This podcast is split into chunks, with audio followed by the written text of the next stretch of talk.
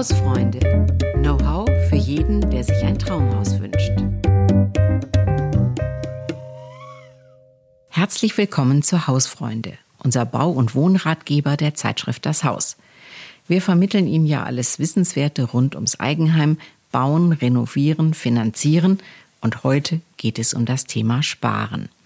Das ist ein sehr wichtiges Thema und eine ganz große Kernfrage ist, wie cool ist Sparen eigentlich noch bei Jugendlichen? Und Noelani Waldenmeier, die mir hier gegenüber sitzt, hallo, grüß hallo. dich, die wird uns da mm, ja mal aufklären und sagen, wie das heutzutage noch geht. Sie ist Journalistin und beschäftigt ähm, sich seit 20 Jahren mit Verbraucherthemen und mit Geld und Recht. Jetzt ist es ja so, Noelani, die Immobilienpreise steigen und steigen und eine Hausfinanzierung, naja, das kann schon eine echte Herausforderung sein. Wie kann eine junge Generation das denn überhaupt noch schaffen? Der, Knackpunkt ist in der Tat, dass das, Eigen, das Eigenkapital, das fehlt vielen. Die Raten können die meisten dann doch noch irgendwie bezahlen, weil die Zinsen ja doch sehr niedrig sind. Aber wenn man nun gar kein Eigenkapital hat, dann ist einfach schlecht. Und deswegen wirklich der Knackpunkt ist, man sollte den Nachwuchs ganz früh dazu animieren, zu sparen. So früh wie möglich. Und äh, dass sie einfach regelmäßig etwas auf die hohe Kante legen. Ja, äh, kann ich äh, voll nachvollziehen. Nur heißt ja Sparen auch immer, ich habe das Geld an der anderen Seite nicht und kann mir vielleicht bestimmte Dinge nicht leisten. Und das ist bei jungen Leuten vielleicht dann immer nicht ganz so beliebt oder fällt ihnen zumindest schwer. Wie kann man sie denn motivieren? Ähm, jetzt doch mal ähm, ein bisschen ein Guthaben anzuhäufen und vielleicht dann Zinsen doch noch irgendwann mal ein bisschen zu bekommen. Ähm, wie, wie kann man das denn schaffen? Also Zinsen sind im Moment überhaupt keine Motivation. Okay, also dann vergessen wir das Thema. Gut. Zinsen nicht, aber Förderung ist der neue Zins. Okay. Das heißt also, der Staat fördert den Vermögensaufbau und gerade für junge Sparer gibt es ein ganz interessantes Programm, das heißt die Wohnungsbauprämie. Und äh, diese Wohnungsbauprämie, die gibt es eigentlich schon seit ganz, ganz vielen Jahren. Aber jetzt ist interessant, zum Sparjahr 2021 hat der Staat die Konditionen deutlich verbessert. Konkret heißt das, dass wenn man im Jahr 700 Euro auf einem Bausparvertrag einzahlt, dann erhält man dafür vom Staat 70 Euro Prämie. Das sind mal 10 Prozent. Ja? Jedes Jahr. Jedes Jahr. Mhm. Und äh, ja, also damit macht das Sparen dann wieder Spaß. Das bekommt jeder? Im Prinzip ja. Also man muss äh, allerdings 16 Jahre alt sein mindestens. Und es gelten Einkommensgrenzen.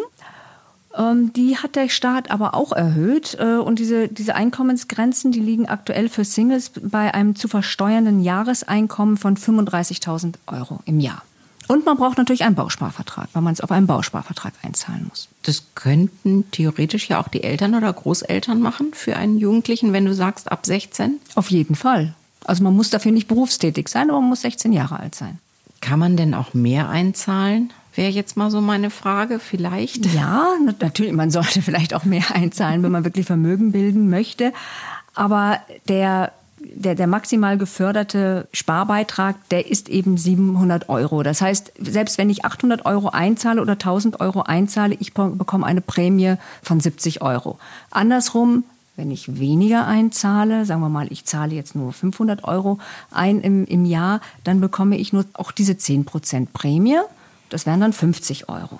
Naja, gut, aber 700 Euro im Jahr, 1400 Euro für Verheiratete. Gut, mit 16 ist man das noch nicht, aber vielleicht dann mit 25, da geht das ja vielleicht auch noch.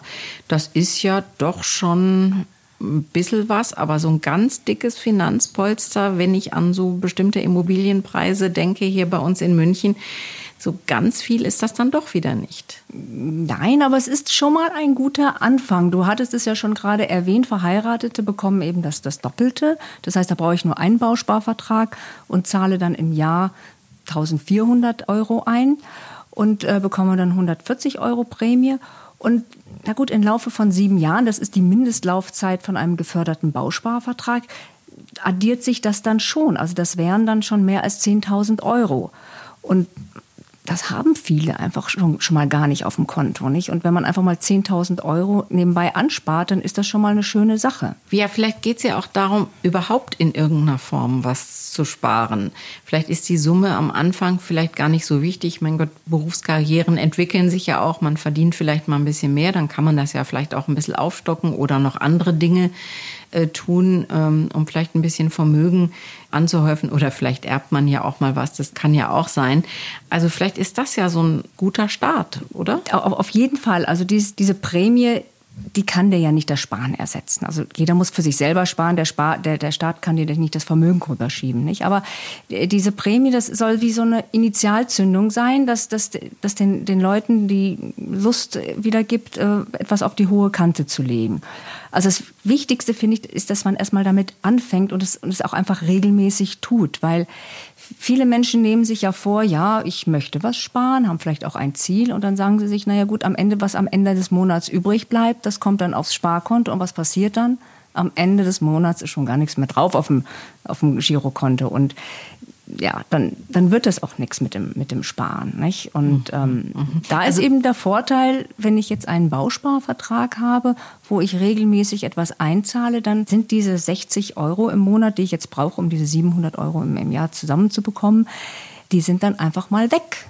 Nicht? Und, ähm, da, und da, die, da komme ich auch nicht wieder dran. davon kann ich mir dann auch nicht äh, ein Handy kaufen oder in Urlaub fahren. Genau, also man, man, kann, also man kommt an einem Bausparvertrag, kommt man schon dran. Wenn man in Not ist, kann man jederzeit ihn auflösen.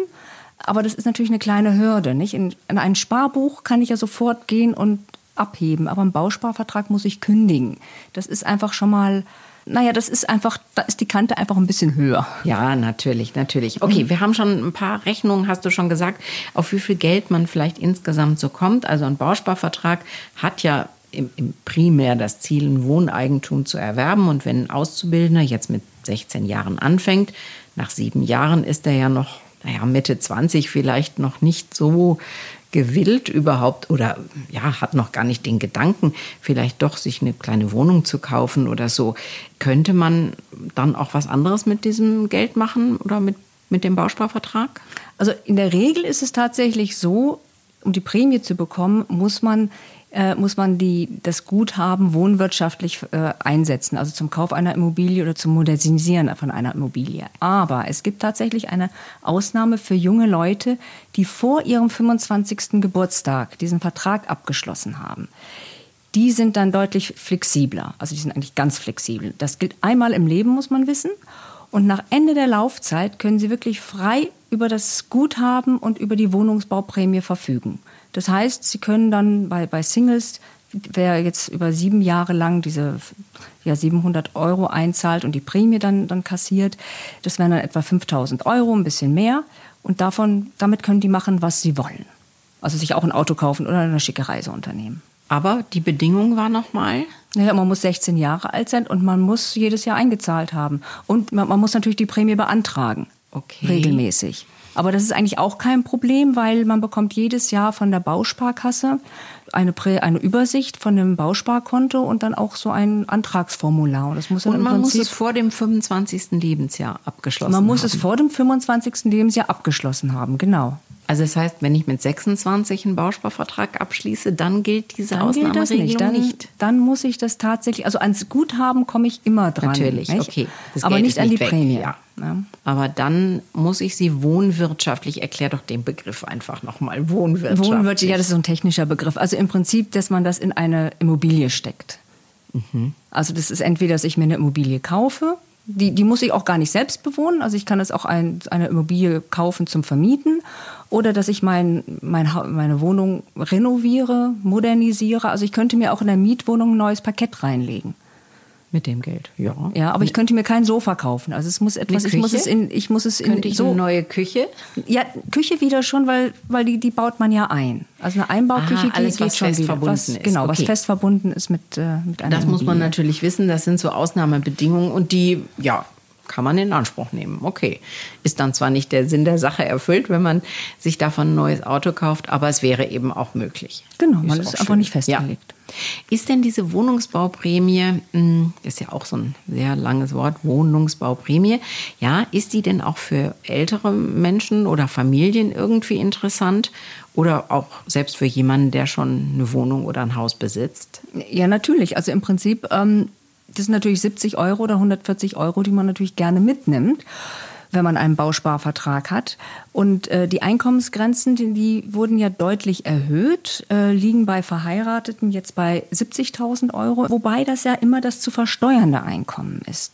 Das heißt, das tatsächliche ähm, Bruttoeinkommen kann deutlich höher sein. Also eine Familie mit zwei Kindern kann zum Beispiel 105.000 Euro im Jahr verdienen und bekommt dann immer noch die Wohnungsbauprämie. Also das ist ja schon ein stattliches Einkommen. Also das hat ja, ja nun wirklich genau. nicht jeder. Und genau. dann bekommt man die dennoch. Ja, schön. Das Prozedere, das zu beantragen und dann ausgezahlt zu bekommen, das ist was ganz Normales. Das ist nichts Besonderes, oder? Diese Prämie kriegt man die automatisch? Nein, nicht ganz automatisch. Also man muss ähm, einen Antrag stellen, den bekommt man aber von der Bausparkasse zugeschickt am, ähm, am Jahresanfang immer. Und den Antrag kann ich zwei Jahre rückwirkend stellen. Das heißt, jetzt Ende dieses Jahres, Ende 2021, kann ich noch die Prämie für 2019 beantragen. Sofern ich 2019 auch, auch eingezahlt habe. Okay. Also die, die Sparleistung, die muss man immer im jeweiligen Jahr leisten. Ich muss die jetzt nicht über das ganze Jahr verteilt haben. Ich kann auch sagen, mein Gott, im Dezember fällt mir das ein, hui, da gibt es ja eine Prämie, dann tue ich auf einmal die 700 Euro ein, das geht auch. Aber normalerweise macht man das ja so, dass man Monat für Monat einzahlt. Mhm. Und das geht eben rückwirkend, so dass man, wenn man es mal versäumt hat, dass das Geld oder die Prämie nicht verloren ist, richtig? Genau, genau. Und ähm, dann, gut, die, die Einkommensgrenze ist ja noch interessant und äh, da schaut man am besten auf dem Steuerbescheid nach. Also wenn man die Steuer gemacht hat, man kann sich auch ein bisschen Zeit lassen, ich meine, ne, dann ähm, schaut man danach, ob man immer noch unter, äh, unter die Einkommensgrenze fällt und kann, kann dann eben den Antrag abschicken. Also auf jeden Fall ist es ja ein Instrument, ähm, was einfach klingt und ähm, ja, es ist ein Betrag, den ich fürs Nichtstun, sage ich jetzt mal in Anführungsstrichen, ja, einfach so vom Staat bekomme. Ähm, und das sollte man sich eigentlich nicht entgehen lassen. Insofern ist das ein guter Tipp heute, mhm. Wohnungsbauprämie ähm, mit ein paar kleinen Bedingungen versehen, die wir jetzt gerade diskutiert haben, ja, einzustreichen, zu nehmen und hinterher vielleicht doch ähm, in the long run, also ein bisschen äh, in der längeren Perspektive dann doch ein Wohneigentum zu haben. Das ist ja eine gute Sache. Darum dreht sich ja unser ganzer, unser ganzer Podcast eigentlich. Ähm, und insofern ähm, können wir das nur empfehlen, Noelani, oder? Genau. Zu machen. Ja. No, also dann ran, würde ich sagen. Ran an die Prämien. Und genau, ran an die Prämie. Sehr gut. Vielen Dank, Noelani, für den guten Tipp. Ich verabschiede mich, wir verabschieden uns. Ähm, bis zur nächsten Woche. Hm? Tschüss. Und äh, wenn Sie wollen, liebe Zuhörer und Zuhörerinnen, liken, abonnieren und kommentieren Sie doch gerne unserem Podcast Hausfreunde. Schreiben Sie uns Ihre Anregungen, gerne auch Lob oder Kritik oder stellen Sie uns Ihre Fragen. In einer der nächsten Folgen werden wir sie sicher beantworten. Die Adresse ist hausfreunde.haus.de. Auf Wiederhören. Tschüss.